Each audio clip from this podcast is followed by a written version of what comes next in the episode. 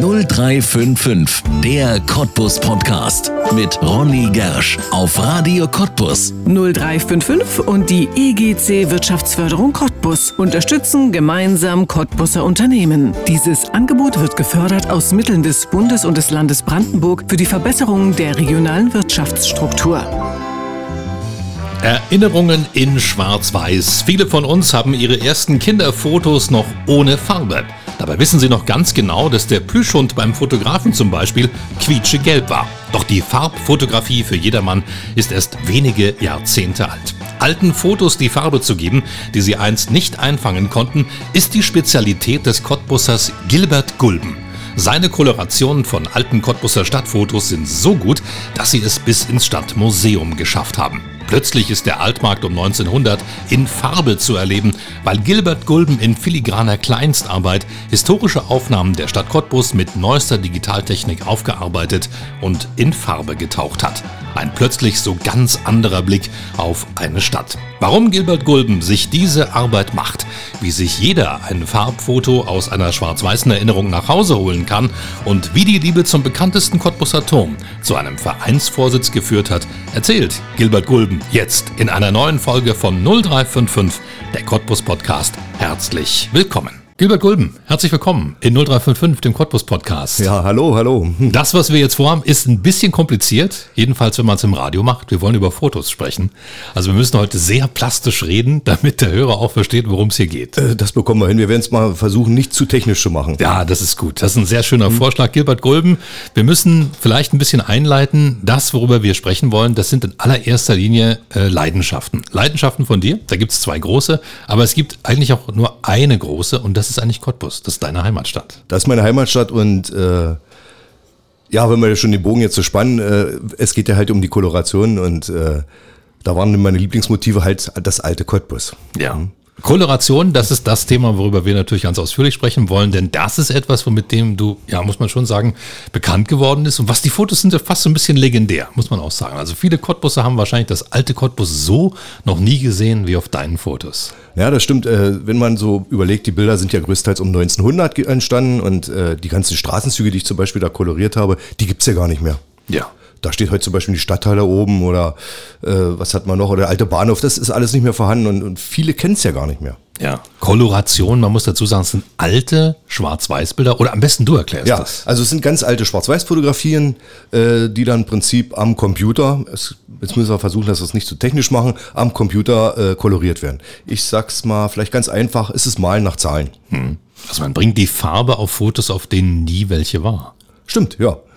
Weil so altes, wie gesagt, alte Schwarz-Weiß-Fotos, da wird Farbe aufgetragen, halt per Computer und mit einem äh, Grafiktablet und mit einem Stift und dann wird, werden die Bilder eingefärbt. Ja. Warum macht man das?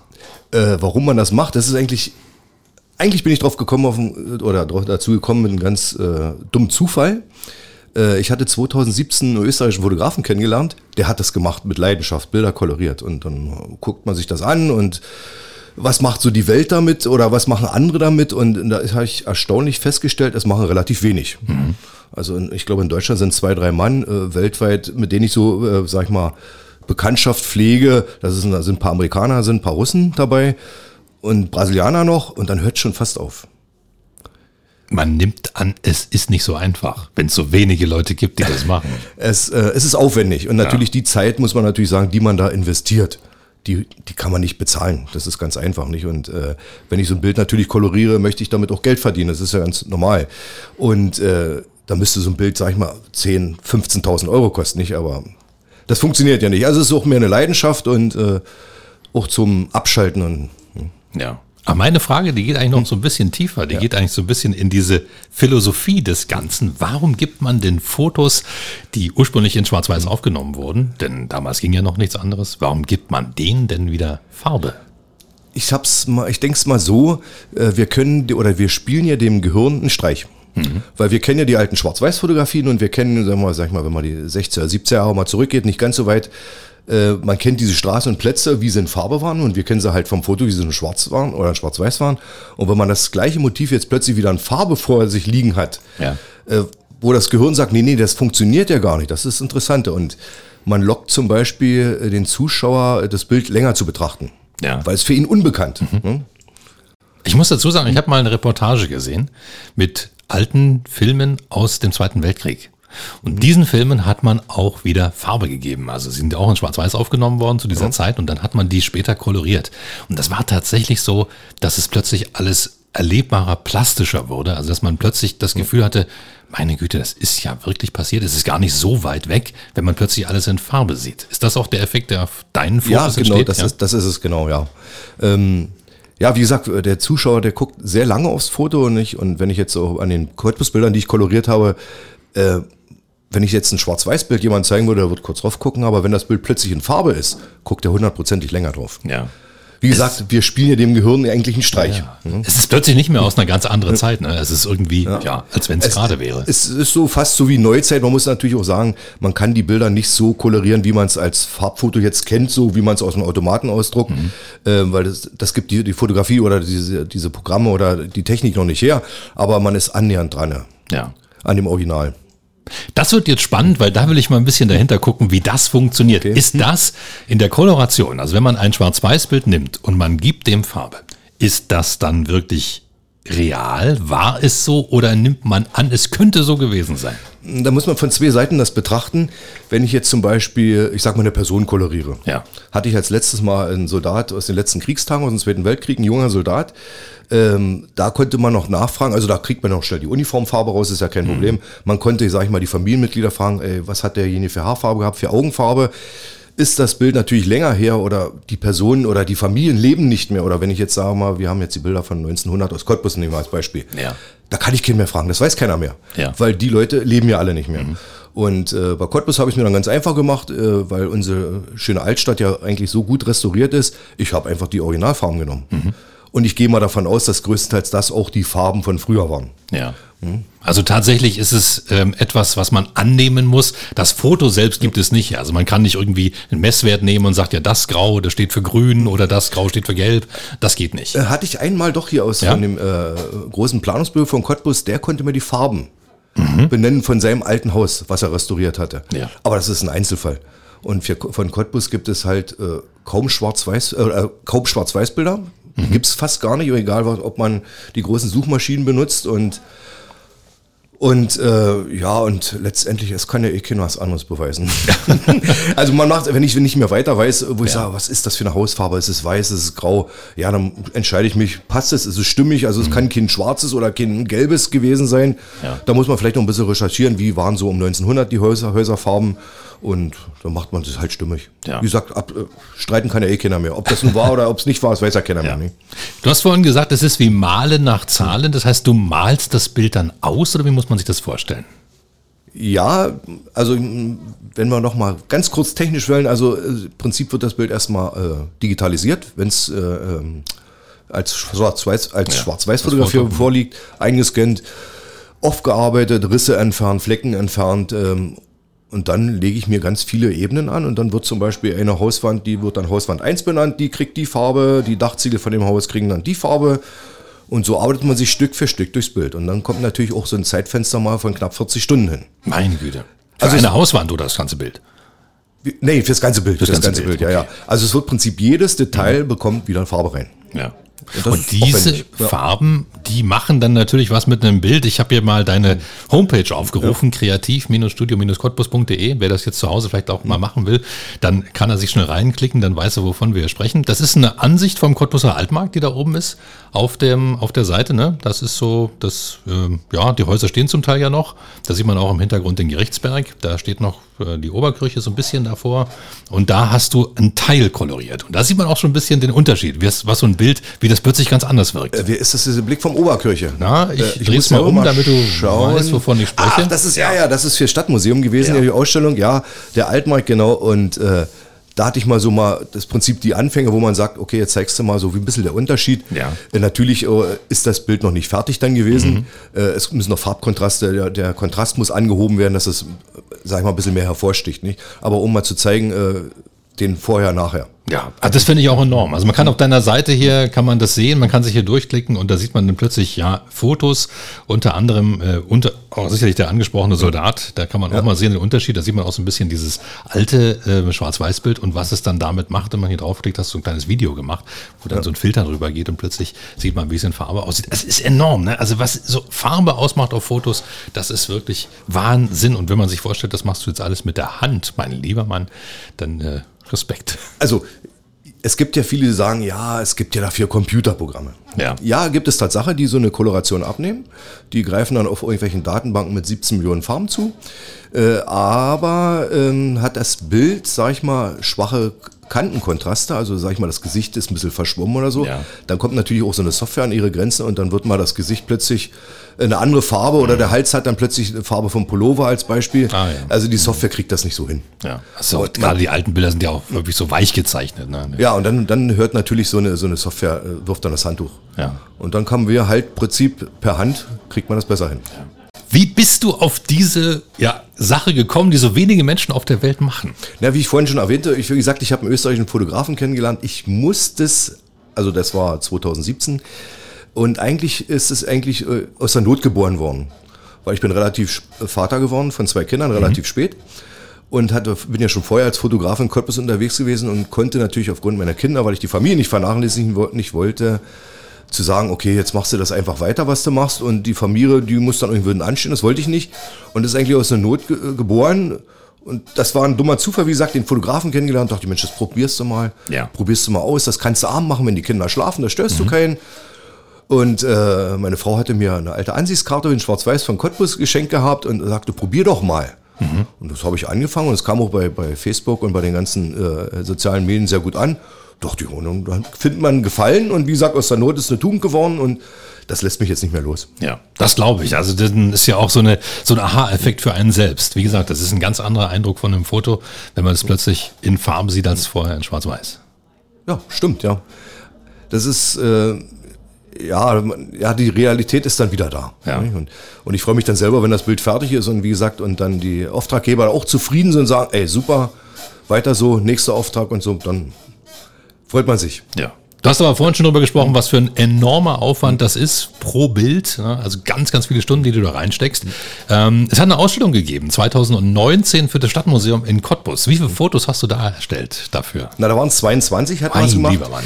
Wir wollten mehr, aber ähm, an den 22 Bildern, muss ich ehrlich sagen, habe ich fast zweieinhalb Jahre gearbeitet. Oh. Und ich dachte, ach, das geht, ach, das kriegst du hin, das kriegst du schnell hin. Und dann man merkt man doch, man, das dauert dann fast 40 Stunden ein Bild. Und wie gesagt, ich arbeite ja nicht nonstop, nonstop 40 Stunden durch, sondern mache dann abends mal ein, zwei Stunden oder drei Stunden. Oder wenn das Wochenende kommt dann oder Sonntag ist oder dass man mal, okay, jetzt hängst du mal sechs Stunden ran. Aber es hat sich dann doch hingezogen, nicht? Und dann waren wir froh, dass wir doch 22 Bilder zusammengekriegt haben. Mein lieber Mann, 22 mhm. Fotos, zweieinhalb Jahre. Was ist mit den Fotos jetzt? Wo kann man die sehen? Die Arbeit muss sich doch irgendwie gelohnt haben. Aktuell sehen. Ich, ähm, man kann sie bei mir in unserem meinen Online-Shop noch Aha, sehen. Da okay. sind sie noch drin. Mhm. Und äh, da kann man diese auch erwerben, gerne in allen möglichen Größen. Und im Stadtmuseum hängen sie jetzt nicht mehr. Äh, ich werde den Kontakt noch mit dem Stadtmuseum aufnehmen, dass man nochmal vielleicht das nochmal in so eine Ausstellung anschubsen kann. Müssen wir mal gucken. Ja, ja. wäre doch schade drum. Also ich meine, nicht nur wegen der Arbeit, sondern eben, weil es ja auch so plastisch wird. Ne? Cottbus vor so vielen Jahren, wenn man es plötzlich wieder sehen ja. kann, die Fotos und dann eben noch in Farbe. Naja, und wie gesagt, das sind Bilder, äh, die, kennen, die kennen wir nicht mehr, die kennst du nicht mehr, die kennen ja. unsere Eltern ja. vielleicht zum Teil noch. Und da sind Motive dabei, Straßenbahn oder Sandower Brücke rüberfährt, äh, von 1901 oder 1903. Das kennt keiner mehr. Ja. Hm. Wenn du dich so intensiv mit der Stadt beschäftigst, klar über die Fotos, du siehst ja viel, du sagst ja auch gerade, es hat sich vieles verändert, es sind viele Gebäude auch nicht mehr da. Hat sich Cottbus sehr verändert seit der Zeit? Ja, also wenn ich mir wirklich jetzt, ich sag mal, das, das eine Bild, wie gesagt, zum Beispiel Altmarkt. Gut, im Groben und Ganzen stehen ja noch die Häuser, nicht ja. Eris Bierhaus, ja. was ja, äh, ist ja auch noch halt bekannt. Und aber sag ich mal so die Ansichten so wie ähm, Stadthalle, was mhm. sich ja alles verändert hat. Ja. Ich kenne nur als Kind, ich kenne nur die Stadthalle. Ja. Ich kenne nicht, was davor war. Ich muss auch erst mal gucken, was hast du denn eigentlich für ein Bild vor sich? Und wenn er sagt, ja, das ist da ein bisschen Friedrich-Ebert-Straße, die Ecke und so. Ich sagte, boah, da muss man sich erst mal reinversetzen. Wo ist man? Dann guckt man sich einen Stadtplan an und sagt, ah, okay. Ja. Und das ist natürlich hochinteressant, auch für mich. Und man muss sich vorher auch viel äh, recherchieren oder gerade weil wir auch für den Farben, weil ich kann ja nicht irgendwo ein Haus bunt machen, das gab's nicht. Das soll ja schon einigermaßen realis- realistisch sein. Und äh, manchmal halten, helfen auch alte Postkarten, aber die gibt's auch ganz wenig. Es gab ja früher Postkarten, die auch koloriert waren. Ja. Und da kann man sich mal, sag ich mal, die Farbe in Anführungsstrichen mausen. Weil das muss ja gepasst haben, weil der Mhm. Ja, das das Bild koloriert hat, der wird ja sich eine Farbe nicht ausgedacht haben. Der stand ja davor. ne? Ja, ja. Siehst du dich als Chronisten, als fotografischen Chronisten so ein bisschen der Stadt? darüber auch gar nicht noch so gar nicht so nachgedenkt oder nachgedacht. Äh, sicher, was jetzt äh, diese 22 Bilder, und das sind ja noch mehr, ich hatte ja die auch, sag ich mal, nicht ins, in, in, aufgenommen worden oder nicht, wo wir gesagt haben, die machen wir nicht ins Stadtmuseum mit rein. Äh, doch, es ist schon eine kleine Chronik entstanden. Ja. Habe ich von der Seite noch nicht so betrachtet, aber ja, doch.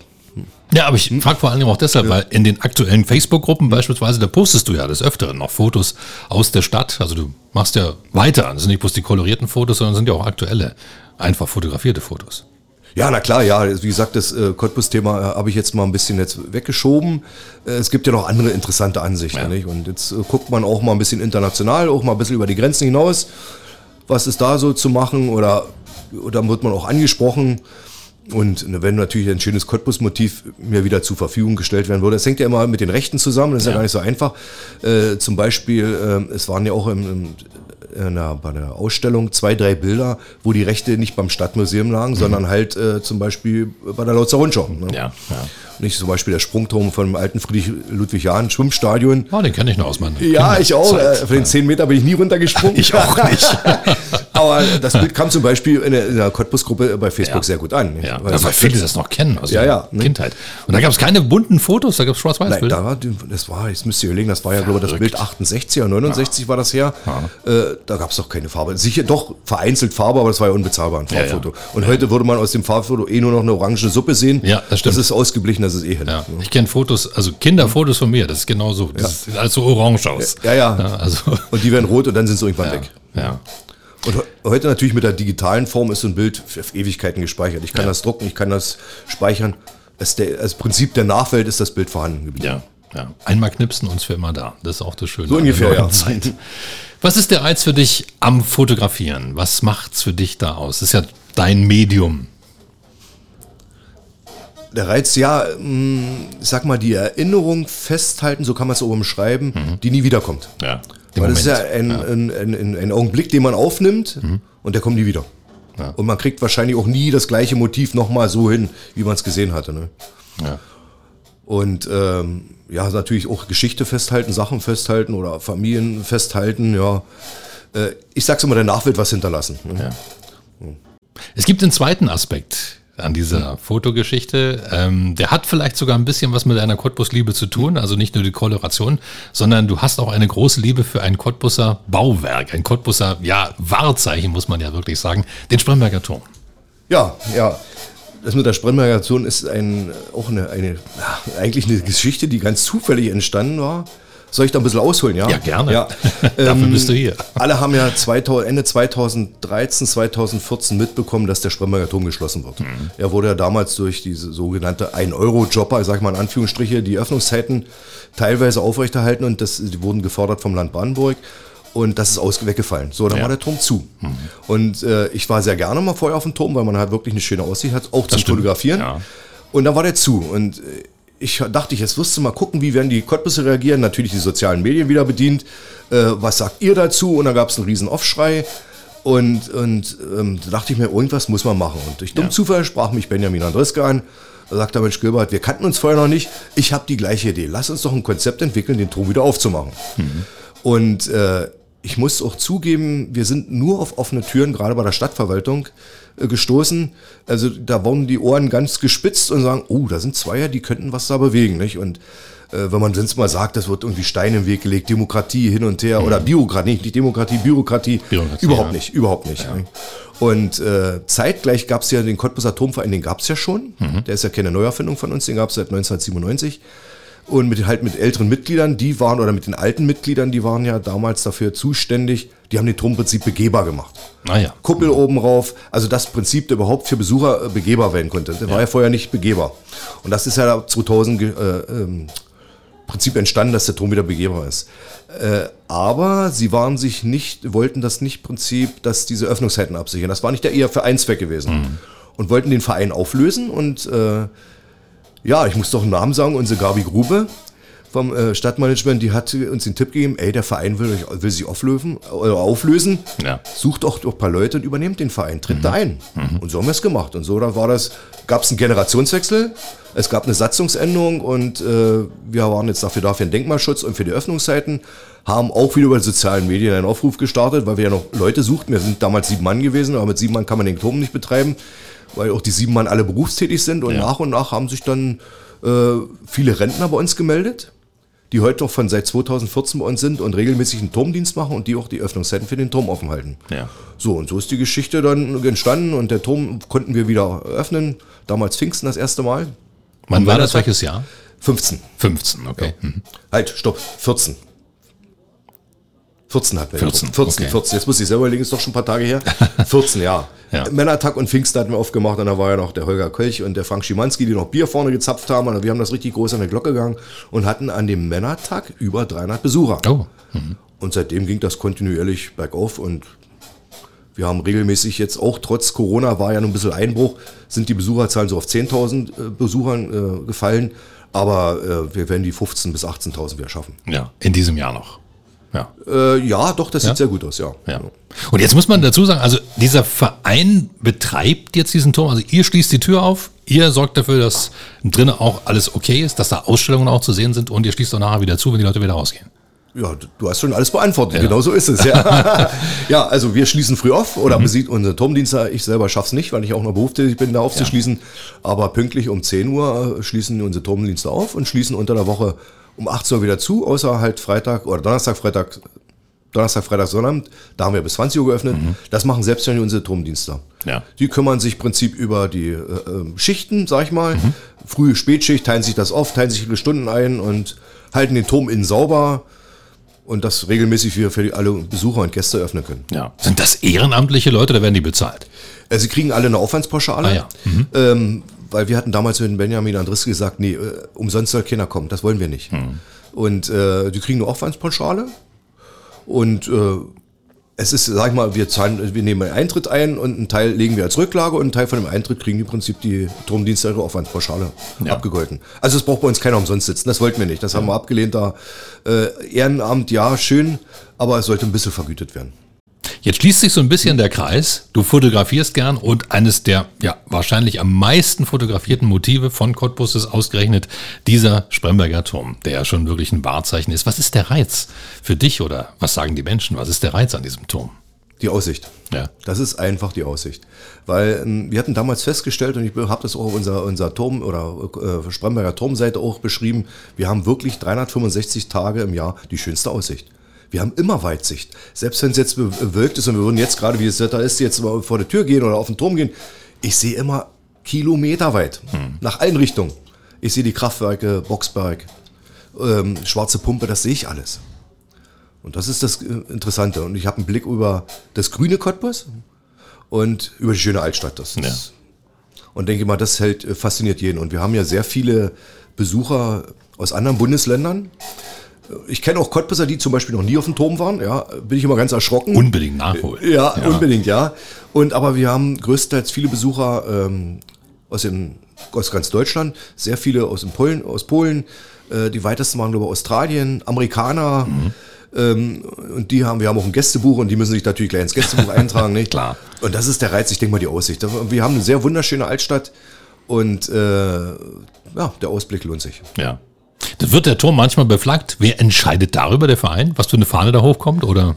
Ja, also wir hatten uns jetzt geeinigt, äh, wir hatten ja, es gab ja vorher noch die Energiefahne war ja oben Ja. und ähm, auch in zusammen mit der, äh, mit der Stadt hat die Stadt sich gewünscht, doch halt die äh, Cottbus-Fahne ja. und da haben wir uns entschieden, okay, die bleibt jetzt oben. Ja. Ja. Weil wenn man jetzt einem Verein jetzt nochmal was zubilligt, äh, eine Fahne zu hissen, dann Mhm. kommt der nächste und der nächste und der nächste und wir sind ja sehr dankbar, dass uns die Fahnen die Feuerwehr wechselt. Ah, Ähm, die verbinden das da gleich müsst ihr nicht hochkrabbeln da. Nee, das, wir hätten es eh nicht gedurft. Mhm. Das äh, waren damals, wo die Anfänge, die ersten Fahnen äh, gewechselt werden mussten. Da kam extra Industriebergsteiger. Oh. Ja, die wollen ja auch Geld haben, aber wir hatten dann auch glücks- glücklicherweise auch Sponsoren gefunden, die das dann gemacht haben, Mhm. weil das war nicht ohne. Und jetzt ist die Zusammenarbeit halt, wenn die Fahne, wir haben jetzt äh, eigentlich äh, eine Firma gefunden, wo die Fahnen sehr langlebig sind. Also wir kommen schon fast mit einem Jahr mit so einer Fahne hin, in 30 Meter Höhe bei den Wind und Wetter. Mhm. Ja. Und äh, das nimmt gleich die Berufsfeuerwehr als Übung Ach was. äh, und wechselt dann gleich die Fahne. Ja, sie müssen ja auch im Prinzip üben, weil es dürfen ja nur ein begrenztes Stück äh, Personenzahl auf den Turm. Das sind die äh, Personenzahl, die die Feuerwehr in der Zeit hätte retten können, nicht? Ah. Und dann üben die das halt gleich. Und zeitgleich wird die Fahne gewechselt und haben alle was. Die Feuerwehr übt, wir haben eine neue Fahne oder die Stadt hat eine neue Fahne und und wie gesagt, wir entscheiden, wann die gewechselt werden muss. Ist sie, ist sie, ist sie verschlissen, dann gehen die auf Vereinskosten, bestellen wir eine neue Fahne und dann wird die gehisst. Ja. Ein wichtiges Merkmal dieses Spremberger Turms ist natürlich die Turmuhr. Die ist natürlich da dran und die muss auch immer umgestellt werden. Wer macht das? Ähm, früher oder naja, doch, ich gehe mal so drei Jahre zurück, war es der Uhrmacher. Jetzt müsste ich aber lügen, welcher Uhrmacher es ist. Es ist auf einmal kein Cottbusser, äh, die damals die Ausschreibung gewonnen hatten, der die Uhr dann gestellt hat. Und da haben wir gesagt, Mensch, äh, das können wir doch machen. Und ähm, Jetzt stellen zwei Vereinsmitglieder die Turmuhr, weil ich musste damals so lustig, da hieß es, äh, ja, ich sag, das war hier im Radio, die Turmuhr geht falsch, ja. Und äh, sage ich, Moment, Moment. Und da haben wir gesagt, das können wir nicht auf uns sitzen lassen, die Turmuhr muss genau gehen. Nicht? Und das machen jetzt Vereinsmitglieder, die sind angelernt worden, wie die Turmuhr zu stellen ist. Mhm. Und wir sind dran, jetzt kann ich ja ein bisschen vorgreifen, es gibt einen Uhrmacher oder eigentlich einen Ingenieur aus Görlitz, ähm, der diese äh, Turmuhren mit einem, wie soll ich das sagen, mit einem elektronischen Pendel versieht. Ah. Also es kommt ein Impulsgeber und das Pendel, dann wird das ausgemessen und der Impulsgeber gibt, ich hoffe, es wird jetzt nicht so technisch, gibt ein Signal ans Pendel, wie das Pendel zu schwingen hat. Mhm. Und dann kriegen wir die Uhr äh, quarzgenau hin. Ah, mein da, lieber Mann. Ja, da warten wir noch jetzt. Wie, bis, wie gesagt, das muss äh, elektronische Gerätschaften baut dieser Ingenieur per Hand zusammen. Und äh, die Stadt hat grünes Licht gegeben. Ja, macht, solange er nicht in die Uhr eingreift, ist das alles in Ordnung. Und denke mal, haben wir alle was davon. Ja. Und wenn umgestellt werden muss, zweimal im Jahr, gibt es ja noch gibt's die Zeitumstellung, dann ist in der Nacht jemand im Turm und stellt die Uhr, oder wie? Naja, nachts stellen wir das nicht. Nein. Das wird dann in den frühen Morgenstunden, ja. Ah, ja. Weil wir möchten unseren Turmdienstlern ähm, es nicht zumuten, dann nachts auch äh, äh, auf den Turm hochzuklettern. Ja. Geht das dann schnell, so eine schnell umzustellen? Geht der Zeiger schnell rum oder dauert das noch? Ja, es dauert ein Weilchen. Ja, so dauert eine gute Stunde wird es ah, okay. ungefähr, ja. Ja, okay. Spannendes Thema, dieser Spremberger Turm. Also es ist ja wirklich ein Bauwerk. Von wann ist das überhaupt? Oh, der ist ja, jetzt müssen wir mal gucken, jetzt müssen wir ganz tief zurückkriegen. Ich, äh, ursprünglich 13., 14. Jahrhundert, man weiß es nicht so genau. Und er ist ja zwischendurch eingestürzt mhm. und äh, wurde nach Bauplänen dann wieder aufgebaut. Ja, aber der ist schon sehr alt. Ja. Also 13., 14. Jahrhundert, wie sagt man, ist sich nicht sicher. Mhm. Da gibt es keine Aufzeichnung, ja. Äh, was auch interessant ist, zum Beispiel die Glocke, wo viele fragten ja, wo kommt die Glocke ja. her? Die ist Tatsache aus der Festung Peitz. Ach. Ja. Und ja, und wir haben, jetzt ist wie gesagt eine elektronische Uhr in dem Sinne, was das Glockenwerk äh, ist.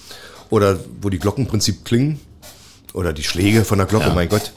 Und äh, wir haben ja jetzt auch den Viertelstundentakt drin, mhm. dass alle Viertelstunde wirklich einen Gong gibt. Ja. Das macht natürlich halt in Elektrik, weil die Uhr ist ja seit 1908 elektrisch. Ja. Zumindest was das Glockenwerk betrifft. Ja. Und sicher weiß man auch, also wenn man Vorsitzender vom Turmverein ist, warum der Turm mitten in Cottbus Spremberger Turm heißt?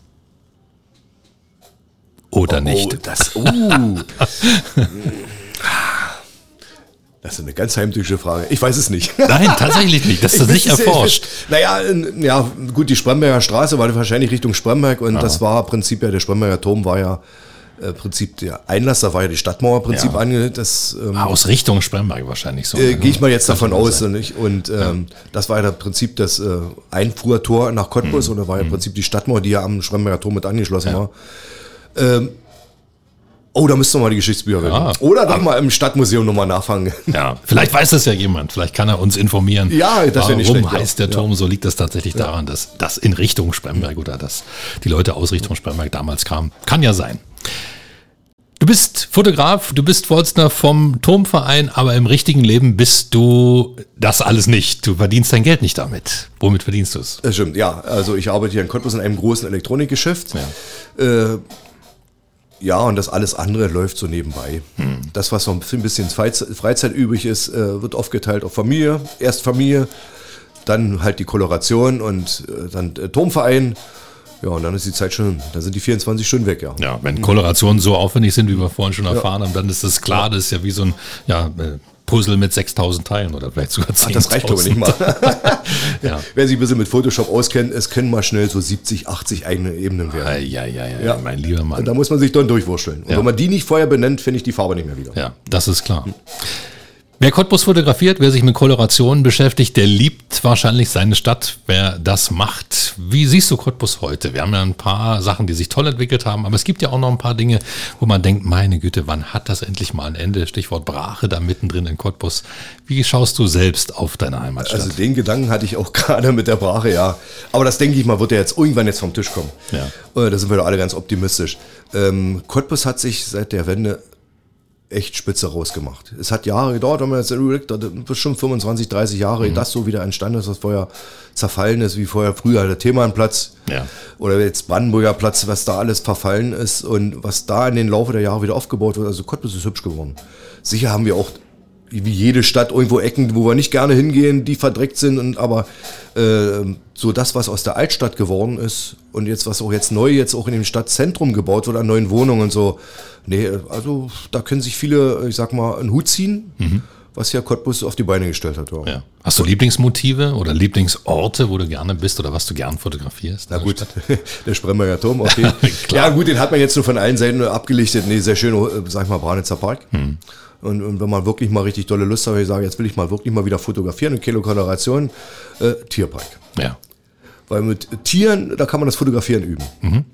Ja, bei so einem Tier äh, muss man den Moment abpassen. Ein Mensch kann man sagen, du stell dich nochmal dahin, das Tier macht das nicht. nicht? Und dann muss man halt ein bisschen Geduld üben und, sag ich mal, sagen, okay, jetzt ist der richtige Moment. Ja, was haben wir noch für Motive? Ja, Altmarkt war- vielleicht so. Ja, Altmarkt, Häuser. ja, ja. Aber dann hat, ich, hat man ja auch schon mehrfach abgelegt. Ich war auch so oft schon auf der Oberkirche oben, weil es auch sehr hochinteressant ist. Da der Blick nach runter hat man eine ganz andere Perspektive. Ist zwar halt ein bisschen beengt da oben. Ne? Das muss man mögen, auch die steile Treppe da Ja, hoch. Ja, stimmt. und können. Ja, und halt die ganze Altstadt, ja. Da mal was Neues gibt und ja. Ja. Koloration, du hast vorhin schon angesprochen, viel, viel Arbeit, Cottbus-Motive, aber du hast vorhin auch angesprochen, dass du erst vor kurzem so ein Soldatenbild gemacht hast. Wir haben vorhin schon drüber gesprochen. Ähm, ist sowas auch privat möglich, dass Sie jetzt sagen, Mensch, ich habe so ein altes Familienfoto, Gilbert Gulben, mach mir doch da mal Farbe drauf. Ist sowas machbar? Ja, selbstverständlich, ja. Und das mache ich zu gerne, weil ähm, man merkt, ähm, viele kommen erst dann mit ihren Fotos raus, muss man ehrlich zu, zugeben. Ja, die wissen, haben in der Schatulle liegen die schon ewig drin oder am alten Fotoalbum und nun ist plötzlich ein geliebter Mensch gestorben. Hatte ich jetzt sehr oft gehabt, äh, wo ich dann angesprochen wurde, kriegst du von meinem Vater, von meiner Mutter, von meiner Oma das Bild mal in Farbe hin. Und das ist auch für mich ein bisschen emotional, weil ich weiß, da hängt ja Trauer auch dran. Ja, ne? klar. Und aber wenn ich dann die Gesichter sehe, wie dann, sag ich mal, die äh, Hinterbliebenen sich dann freuen, oh, toll, super. Nee, dann, dann freue ich mich auch natürlich. Nicht? Und natürlich ein sehr beliebtes Fotomotiv sind immer alte Hochzeiten. So, was schenke ich denn nun meiner Oma oder so zu, zum, zum, zum Geburtstag? Oder nicht? Ja.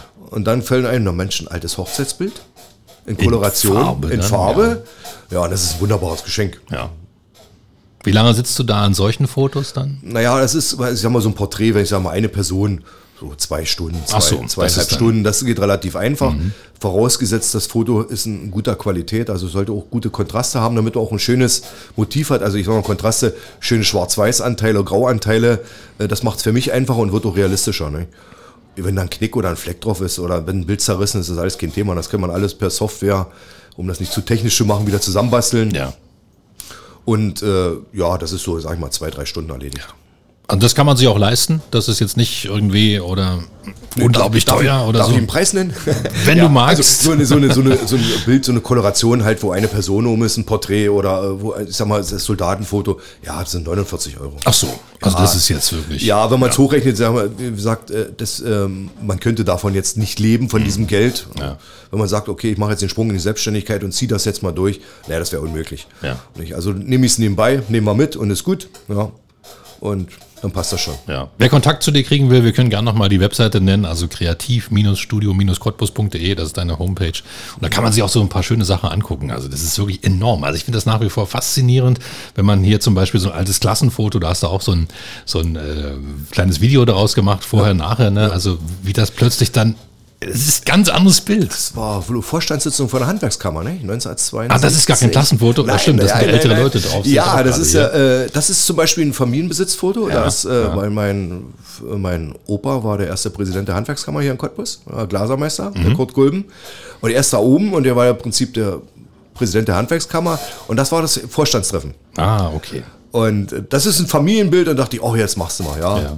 Das ist enorm. ne? Also, wie du, ich meine, bei den Anzügen muss man die Farbe nicht raten, es ist meistens schwarz gewesen. Schwarz oder grau, ein bisschen grau noch, ja, gut. Wir haben hier eine Dame vorne in der ersten Reihe sitzen, die sieht erstmal grau aus und wenn der Filter rübergeht, plötzlich wunderschönes himmelblaues Ja, Kleid. ja. Selbst ausgedacht oder hätte es so gewesen sein können? Es könnte so gewesen sein. Ja. Also wenn man, wie gesagt, es gibt ähm, aufgrund, na klar, aufgrund des Alters gibt es natürlich relativ wenig Farbfotos um die, Mhm. sag mal, es ist ja nach dem Krieg ungefähr entstanden. Und äh, ja, da muss man gucken, ne? wenn man doch mal findet oder Museum oder es gibt ja auch äh, Internetseiten, Kostümverleih zum Beispiel. Da gucke ich ganz gerne mal rein. Ah, ja. Und äh, da dachte ich, okay. Und wie gesagt, es kann ja eh keiner mehr das Gegenteil beweisen. Das stimmt. das stimmt. Wann war das Foto? Von wann ist das Foto? Ich glaube 72. Ah ja, okay, also dann ist es doch schon ein paar Tage her. Aber doch, der eine oder andere könnte noch leben und gesagt, hey, Moment, Moment, ich habe eine rote Fliege umgehabt. und Ja, keine ja, gut, ja. ja. Sehr, sehr schön. Sehr, sehr schöne Geschichte. Sehr, sehr spannendes Hobby. Gilbert Gulben, woran arbeitest du jetzt, wenn du jetzt hier rausgehst aus dem Studio? Was ist das nächste, dem du dich widmen wirst? Also ich habe ja ungefähr seit einem Vierteljahr, äh, muss ich ja sagen, ja, ich will jetzt nicht angeben, aber einen Großauftrag aus der Schweiz vorliegen. Da geht es um äh, italienische Motorradrennfahrer um 1958. Äh, da musste ich mich natürlich, also vor jedem Bild, was ich koloriere, muss ich mich mit der Geschichte auseinandersetzen. Nicht? Und das war, wo mich der Schweizer halt aufmerksam gemacht hat, äh, meinte, äh, Herr Gulben, das passt noch nicht so. Das ist ein, ich sag mal, ein richtiger äh, Motorrad-Fanatiker. Und ähm, das geht um halt um italienische Weltmeister und ich muss sagen, ich, ich kenne mich da nicht aus. Also Motorrad, ja, ich weiß was Motorrad, wie man sowas fährt, Ja, ja. aber ähm, ich kann mich mit der äh, Motum, mit der Motum kenne ich mich zum Beispiel gar nicht aus. Und da war mal was falsch und sagt er, nee, nee, nee, die, da, das ist roter Punkt und da muss ein schwarzer Punkt hin. Gut, und da arbeite ich wirklich sehr viele Bilder von ihm ab. Und ähm, es war auch wieder ein dummer Zufall, wie ich darauf gekommen bin. Er hatte mir mich angesprochen, im Prinzip auch über sozialen Netzwerken gesucht und hatte Bilder schon koloriert, mit denen er nicht zufrieden war. Ja. Wo er die koloriert hat, also auf alle Fälle nicht in Deutschland, weiß nicht, äh, weiß, weiß ich nicht. Und er sagte, mach mir mal eins, kannst du es besser? Und er wollte mir schon gleich eine, eine Summe überweisen. Und ich sage, nee, nee, nee, nee, ich mache das Bild erstmal. Sie gucken rüber, wenn das gut ist, unterhalten wir uns über den Preis und so läuft das. Ja. Und darauf sind die ganzen Folgeaufträge. Und das ist, da habe ich jetzt einen Berg Arbeit, äh, den ich abarbeiten muss. Natürlich selbstverständlich, wenn jetzt ein Porträt dazwischen kommt, schiebe ich das immer noch dazwischen. Nicht? Ja. Aber vorrangig ist das jetzt mal, ich sage mal in Anführungsstrichen, mein Hauptarbeitgeber. Ja. Wo werden diese Bilder mal zu sehen sein oder sind die reine für privat? Ich kann es nicht sagen. Nee, also weiß man nicht. ich kann es ich kann's nicht sagen, was mit den Bildern passiert, weil der will die auch sehr riesengroß haben. Mhm. Ja, ich weiß nicht, ob da Erinnerungen drin hängen, ob das von der Familie ist, vom, aber in der Rennfahrergeschichte da involviert ist und das, das weiß ich nicht. Ja, okay. Naja, gut, vielleicht sieht man sie irgendwann mal. Ist ja ein spannendes Thema. Möglich, möglich, Solche Arbeiten würde man ja auch gerne mal irgendwo bewundern können. Sehr, Sicher, schön. ja, ja, ja. Dann vielen Dank für deinen Besuch hier bei Gerne. uns in 0355, dem Cottbus Podcast. Und dann wünschen wir dir möglichst viele spannende alte Filter, glaube ich. Das ist ja, Ja. das, äh, wo man erstmal drauf stoßen muss. Es muss ja erstmal ein gutes Basisfoto da sein, aus dem man dann ein farbiges Foto machen kann. Genau. Je besser das alte Bild, desto besser ist die Realität. Ja. Ja. Nee, vielen Dank, dass ich da sein durfte. War Sehr schöne Hat Spaß Geschichte. gemacht. Ja, uns auch. Dankeschön. Ja, tschüss. Das war 0355, der Cottbus Podcast und du kannst diesen Podcast abonnieren, um keine Folge zu verpassen. Auf 0355.de findest du alle Links zu iTunes, sämtlichen Android-Apps, zu Spotify und auch zu Soundcloud oder du hörst uns als Radioshow hier auf Radio Cottbus jeden Sonntag von 10 bis 12 und immer montags ab 20 Uhr in der Wiederholung. Mein Name ist Ronne Gersch. Ich bedanke mich auch diesmal fürs Zuhören. Bis zum nächsten Mal. 0355, der Cottbus Podcast mit Ronny Gersch auf Radio Cottbus. 0355 und die EGC Wirtschaftsförderung Cottbus unterstützen gemeinsam Cottbuser Unternehmen. Dieses Angebot wird gefördert aus Mitteln des Bundes und des Landes Brandenburg für die Verbesserung der regionalen Wirtschaftsstruktur.